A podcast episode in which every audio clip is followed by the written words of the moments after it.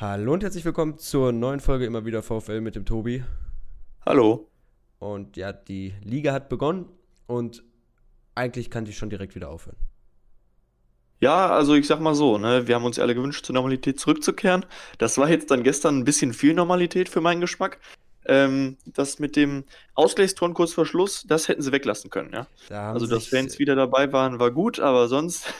Da haben sich die Jungs dann doch äh, wieder zu wohl gefühlt, beziehungsweise äh, ja, zu, zu selbstsicher zum Schluss, weil bis dahin war das ja eigentlich alles sehr gut, aber über das Spiel reden wir gleich, denn wir haben eine kleine Änderung im Podcast vorgenommen, denn äh, wir sind ja ein Podcast über den VfL Bochum und der VfL Bochum besteht mehr als nur aus unserer Profiabteilung und deswegen haben wir gesagt, wie gesagt, das ist nur eine kleine Änderung, dass wir äh, die Ergebnisse vom Wochenende von unseren beiden Frauenteams und von den äh, zwei ältesten Talentwerkteams, also der U19 und der U17, einmal hier nennen. Äh, darüber reden wird ein bisschen schwieriger, weil da, wenn wir jetzt nicht bei den U19-Spielen waren, was vielleicht mal irgendwann vorkommen könnte, ähm, oder bei, bei den Spielen an sich, äh, können wir nicht großartig viel dazu sagen.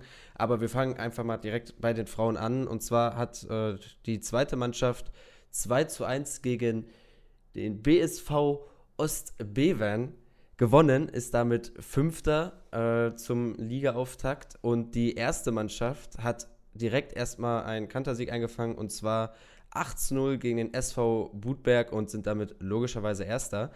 Bei unserem Talentwerk hat die U17 äh, gegen die U17 oder bei der U17 von Paderborn nur 1-1 spielen können, sind damit als Achter in die Liga gestartet. Unsere U19 hat es besser gemacht und äh, hat gegen die Paderborn U19 4 zu 0 gewonnen, sind damit Zweiter hinter unseren Nachbarn aus Dortmund. Äh, und ja, das Ergebnis der Profis, das kennen wir alle, das ist ein 2 zu 2.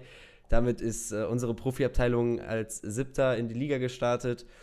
Und äh, da war deutlich mehr drin. Da kommen wir auch dann direkt zum Spielverlauf oder äh, reden wir über das Spiel.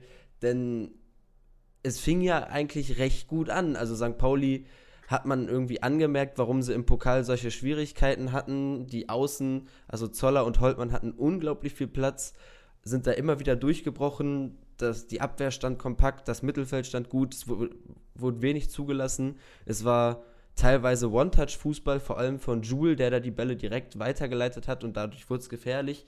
Wie gesagt, das Tempo von Holtmann, der Einsatzwille von Zolli, da hätte ich gerne eine Heatmap mal gesehen, weil der Junge war ja wirklich überall. Teilweise ist er da als Sechser auf dem Platz rumgerannt, dann war er auch mal Stürmer, äh, mal Rechtsverteidiger, wenn Gamboa vorne war, ähm, Linksverteidiger, als er dann die Seiten mit Holtmann getauscht hat. Also in der ersten Halbzeit äh, war das dann doch ein sehr, sehr gutes Spiel, was, wo man sagte, okay, Respekt, was, was hier die Jungs auf dem Platz zaubern. Ähm, ich denke mal, du hast da jetzt nicht viel äh, großartig zu, hinzuzufügen. Du hast, hast es ja bestimmt genauso gesehen. Ja, also es war eben gerade in der ersten Halbzeit wirklich ein sehr, sehr gutes Spiel. Und äh, im Nachhinein muss man sagen, muss, muss man sich einfach ärgern, dass man nicht vor der Halbzeit schon das zweite Tor gemacht hat, ne? Weil dann wäre es sicherlich anders gelaufen, aber gut, wäre, wäre Fahrradkette, ne? Wie sagt der Lothar so schön.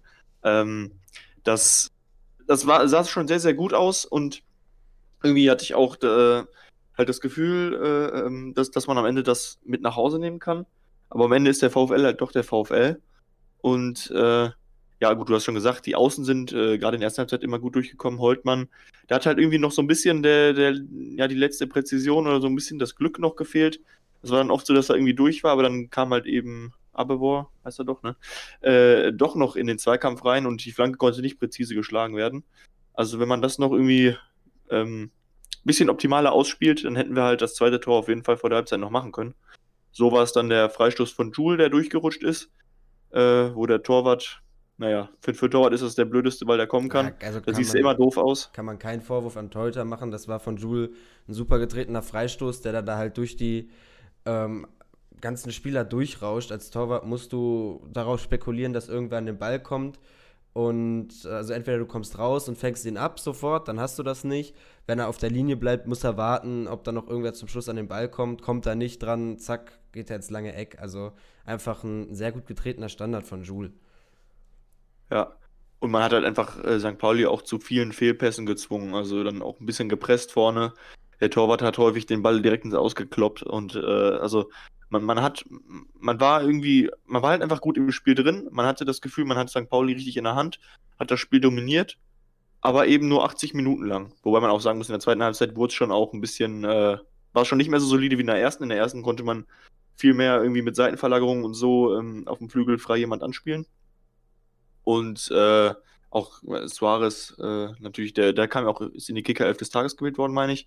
Hat auch ein äh, sehr, sehr schönes Spiel gemacht. Ähm, über die rechte Seite fielen halt am Ende dann äh, ja, die beiden ja, Tore. Gut, aber du bist ja, du bist ja jetzt schon viel, viel weiter im Spiel. Wir haben noch gar nicht so richtig über das zweite Tor von uns gesprochen. Äh, das ist ja jetzt schon ziemlich weit vorgegriffen. Äh, ja, gut, ich, ich wollte sagen, das kam halt eigentlich in der Phase, wo man schon das Gefühl hatte, es kann uns entgleiten. Dann machst du das 2-0 und denkst dir, yo, jetzt ist alles safe, ne? Also das war eigentlich ein guter Zeitpunkt für ein 2-0, auch wenn man es vor der Halbzeit hätte machen sollen schon. Ähm, ja, ich weiß nicht, äh, da war ja auch, äh, ich glaube, ne, wer hat den Ballgewinn gehabt zum 2-0? Suarez war das eben auch, ne? Suarez der, oder Holtmann auf jeden Fall waren, äh, also auf jeden Holtmann nee, nee. hat auf äh, Gambula auf jeden Fall durchgesteckt. Ja, ja ich glaube, Suarez hat den Ball erobert und dann Holtmann, dann Gambula und da hat Gambula eine gute Übersicht gehabt und Zolli, der ja, wie du gerade schon gesagt hast, wirklich überall unterwegs war und ein sehr, sehr gutes Spiel gemacht hat, äh, hat dann auch sein verdientes Tor gemacht. Ähm, ich meine, war für ihn Formsache, das Ding da reinzuhauen. Äh, da war, war dann der entscheidende Prozess im Vorlauf. Das war einfach schön rausgespielt, muss man sagen. Ja, auch Gambula, der hat ja im Nachhinein auch wieder viele Sachen so von wegen, er wäre nicht richtig drin gewesen im Spiel. Ich fand, das war das erste Mal ein Spiel, wo Gambula dann auch wirklich für die Mannschaft gearbeitet hat. Der hat sich viel fallen lassen, auf die Außen fallen lassen, in der Mitte dann in der ersten Halbzeit der Pass auf Jule, äh, wo Jule dann überraschenderweise der Ball verspringt. Ähm, in der zweiten Halbzeit halt dann da die gute Übersicht, hat dann auch die Bälle, die er verloren hat, was ja mal passiert, bei seinen Annahmen, äh, die hat er auch versucht zurückzuerobern. So, das Pressing ist das Einzige, wo er sich halt dann nochmal so ein bisschen an die, an die Mannschaft orientieren könnte. Aber ähm, es war jetzt auch nicht so, dass Gambula irgendwie überhastet abgeschlossen hat oder so.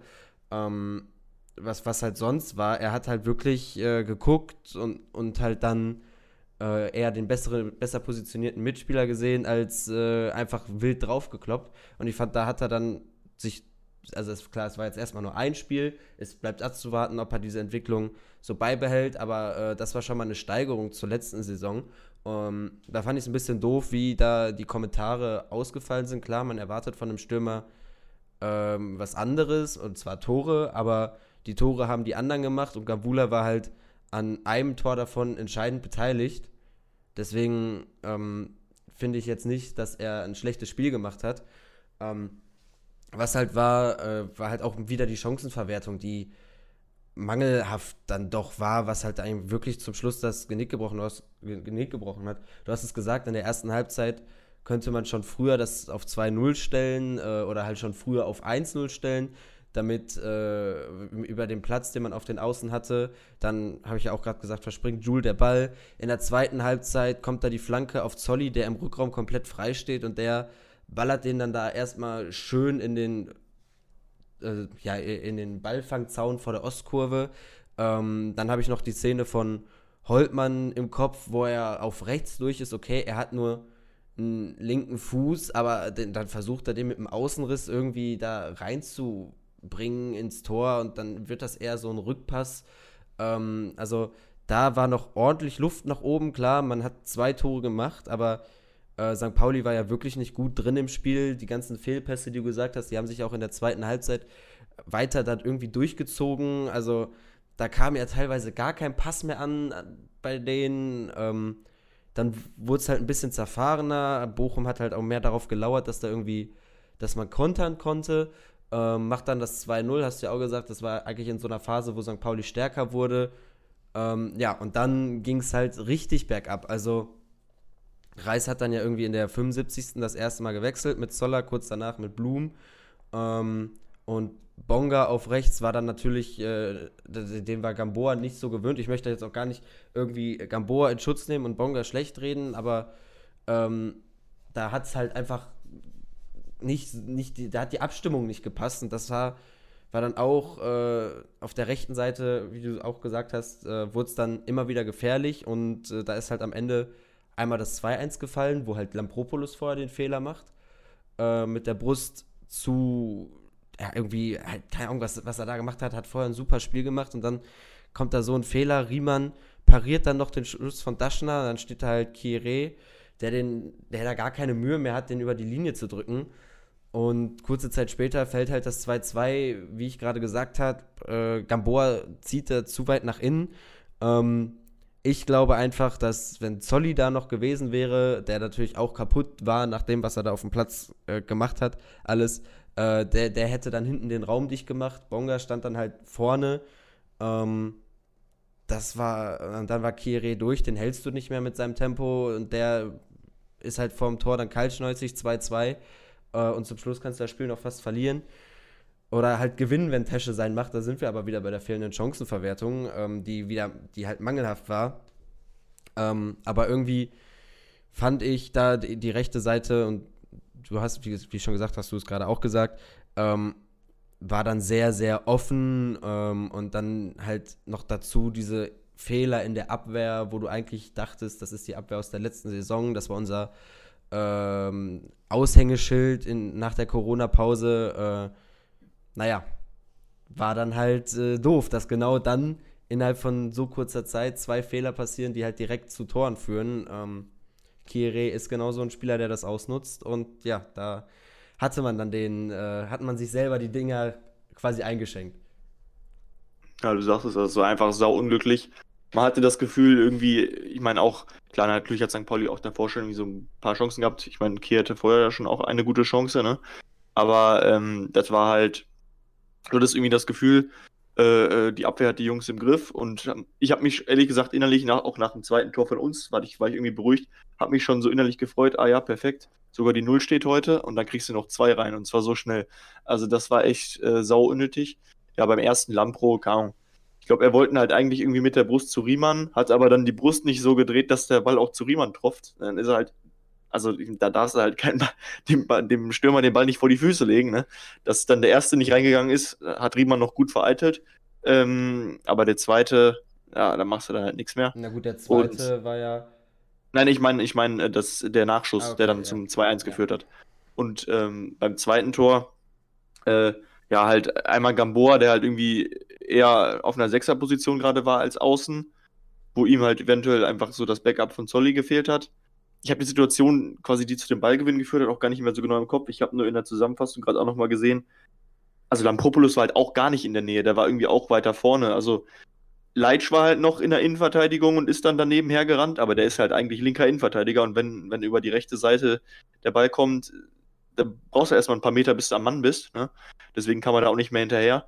Und äh, ja, ansonsten war halt Lucia noch an dem, an dem Kiri ran, aber Lapropoulos habe ich da auch nirgendwo gesehen. Ich weiß nicht, also irgendwie so im Hintergrund, aber das war irgendwie unglücklich. Da war die rechte Seite halt wirklich komplett offen, weil beide Verteidiger nicht da waren, wo sie hingehören. Ne? Ja, und da ähm, fragst du dich dann einfach, warum, also wieso man bei einem Spielstand von 2 zu 1 so offensiv agiert, äh, anstatt dann halt wirklich mal zu sagen, okay, wir machen das jetzt aus einer stabilen Defensive heraus, warum man dann so vogelwild wird. Und da hat Jules dann ja auch nach dem Spiel gesagt, man fällt in alte Muster zurück. Äh, und es war ja wirklich so. Also, das ist halt das, was du eigentlich in der, nach der Corona-Pause abgestellt hast, hast du jetzt wieder drin. Ja, ich meine, man könnte es noch nicht pauschalisieren, es war erst ein Spiel, aber es war eben genau das, was, was uns in der letzten Saison schon so viele Punkte gekostet hat. Ne? Ja. Kann man hoffen, dass sich das nicht jetzt äh, so weiterzieht. Und was ich halt irgendwie auch fand, äh, also die erste Halbzeit war wirklich komplett dominant und danach, in der zweiten Halbzeit hatte ich zwischenzeitlich irgendwie den Eindruck, die vielen, dass das war fast schon irgendwie arrogant gespielt teilweise. Also über, oder überheblich ist vielleicht das bessere Wort. Ne? Und äh, wenn du dann irgendwie denkst, dass alles klappt und eben nicht mehr ganz konzentriert dabei bist, dann ähm, passieren natürlich dann auch solche Fehler. Und äh, ja, ist halt ganz bitter, dass ein das am Ende die eigentlich wohlverdienten drei Punkte kostet die man hätte mitnehmen können. Ne? Ja, also das war wirklich, äh, du hast es dann, meine ich, während des Spiels gesagt, da war irgendein Hackentrick, ich glaube von, von Gamboa oder so, der dann halt direkt zum Gegner gegangen ist. Äh, da meintest du, das ist dir jetzt hier ein bisschen zu viel Hackespitze 1, 2, 3. Ähm, ja. Und das war halt wirklich so auch von Suarez gab es dann ein, zwei Unkonzentriertheiten. Ähm, das wirkte dann wirklich wie so ein wild gewordener Hühnerhaufen, der halt sich viel zu sicher war trotzdem, dass er das hier noch gewinnt und dass alles klappt und so. Ähm, und das halt, dann siehst du in der zweiten Liga, selbst ein Gegner, der so schwach war, hat dann immer noch die Qualität in der Mannschaft, so ein 2-0-Rückstand einfach mal innerhalb von ein paar Minuten zu drehen und du kannst dir diese Unkonzentriertheit nicht erlauben. Ähm, und jetzt muss man halt wirklich auch schon wieder direkt am, nach dem ersten Spieltag anfangen zu sagen, ja, wir lassen Punkte liegen. So, wo wären wir, wenn wir das nicht gemacht hätten? So, also im Grunde wünschst du dir das ja eigentlich mal, dass es nicht so früh losgeht damit, aber naja, ähm, die Normalität ist beim VfL, wie am Anfang schon gesagt, wohl doch wieder eingekehrt. Ja, also ich meine, also wenn du halt, wenn du irgendwo ein bisschen weiter oben mitspielen willst, brauchst du halt die Konstanz in Punkte holen und nicht die Konstanz in Punkte liegen lassen. Ne? Richtig. Und die, die haben wir halt momentan oder haben wir lange gehabt. Hoffen wir, dass wir es jetzt eben. Ich meine, man kann natürlich auch, Reis hat auch gesagt, man kann aus dem Spiel viel Positives mitnehmen. Ähm, das Problem am Ende war halt einfach, dass man nur noch reagiert hat und nicht mehr agiert hat. Ne? Also du hast halt nur noch irgendwie mitgespielt, aber warst nicht mehr selber der, der Bestimmende. Ähm, und äh, man kann jetzt auch gut sein, dass es jetzt am ersten Spiel das so gelaufen ist, dass jetzt direkt alle im Kopf wieder den Wachmacher haben und dass das jetzt vielleicht hilft, dass man in den kommenden Spielen, dass sowas nicht mehr passiert. Ne? Dann war es vielleicht kein schlechter Zeitpunkt, weil jetzt ist ja, wenn du im ersten Spiel nur einen Punkt holst, ist ja nichts verloren. Aber ähm, es ist halt trotzdem, es ist einfach scheiße. Ja. Ja, ähm, man könnte jetzt halt zum Schluss einfach nochmal die Lichtblicke so sagen. Im Grunde war halt die komplette erste Halbzeit ein einziger Lichtblick. Wenn man so weitergespielt hätte, dann wäre da auch gar nichts mehr angebrannt. Holtmann mit seinem Tempo stellt, hat die St. Pauli-Defensive so vor Probleme gestellt. Zolli wirkte einfach so, als ob er unglaublich Bock hätte. Wie gesagt, Gambula, der ja viel, viel mehr fürs Team gearbeitet hat, ähm, auch Leitsch und Suarez wirkten so sicher. Lampropoulos hat ein super Spiel gemacht. Gamboa, Riemann mit super Abschlägen. Wenn man jetzt wirklich nur die erste Halbzeit betrachtet. Ähm, Lucia und Tesche halt gewohnt technisch stark. Ähm, wobei ich da auch fand, dass man schon die, die Geschwindigkeitsdefizite gesehen hat. Ähm, aber gut, da haben wir ja jetzt den Neuzugang in der Hinterhand. Da wird sich zeigen, inwiefern er da ähm, ja, ins Team stoßen kann oder nicht. Ähm, aber das sind jetzt erstmal so die positiven Sachen, die ich aus dem Spiel mitnehmen würde. Und äh, da muss man schauen, jetzt gegen den KSC ist das auch wieder ein Spiel, wenn du eine ruhige Saison spielen willst, was ja jetzt erstmal das Ziel für den VfL ist, ähm, was auch vor St. Pauli das Ziel eigentlich war, musst du gegen den KSC gewinnen weil der KSC ist eher ein Team, was unten drin steht und gegen die darfst du keine Punkte lassen, wenn du halt im oberen Mittelfeld landen willst, was ja äh, die Top 25 das Ziel vom VfL weiterhin ist. Ja. Und das ja so. Nee, nee, nee, nee. Naja, das ist, einfach wichtig, dass man da jetzt äh, positiv weitermacht, ne? Also dass, äh, dass man eben diese Lichtblicke aus der ersten Halbzeit, dass man die mitnimmt, ähm, weil da ja wirklich alle eine solide Partie gemacht haben. Äh, ja, jetzt zu den Einwechselspielern, die konnten halt am Ende, die, kamen halt auch in einen blöden Moment rein, du hast es schon gesagt. Bei Bonga, ohne ihm einen Vorwurf zu machen, war es halt unglücklich, dass dann eben die, dass halt quasi der, der, der Arbeiter des Monats, Simon Zoller, gefehlt hat. Ähm, und äh, eben, eben dann halt Bonga irgendwie eher ein bisschen weiter vorne war. Ähm, und ja, Blum konnte jetzt de facto auch noch nicht wirklich was zeigen, ne? Mhm. Weil eben natürlich die Spiele aber dann auch in die andere Richtung gingen und eben nicht mehr wir die spielbestimmende Mannschaft waren. Was ich ein bisschen schade fand, wobei es natürlich irgendwie auch verständlich ist und man ja auch nicht weiß, wie der Trainingsstand ist und so. Mich jetzt halt schon gereizt, äh, mal den äh, Sommer zu sehen. Äh, weil ich einfach, ich, also ich bin mal gespannt. Man kennt halt eben von ihm nicht mal Trainingseindrücke und so weiter. Äh, mich würde mal echt interessieren, wie er in unser Team reinpasst ähm, aber da müssen wir dann eventuell dann bis, bis zum Karlsruhe-Spiel warten, beziehungsweise mindestens bis dahin. Ja, richtig. Mindestens bis zum Karlsruhe-Spiel, um ihn live zu sehen. Äh, live und äh, nicht über, übers, äh, über den Bildschirm, dann halt bis zum Spiel gegen Osnabrück, ähm, wo dann sehr wahrscheinlich auch wieder Fans im Stadion sein werden, um hier mal jetzt die Überleitung zu machen. Denn äh, das Spiel gegen St. Pauli war ja das erste Spiel wieder mit Fans.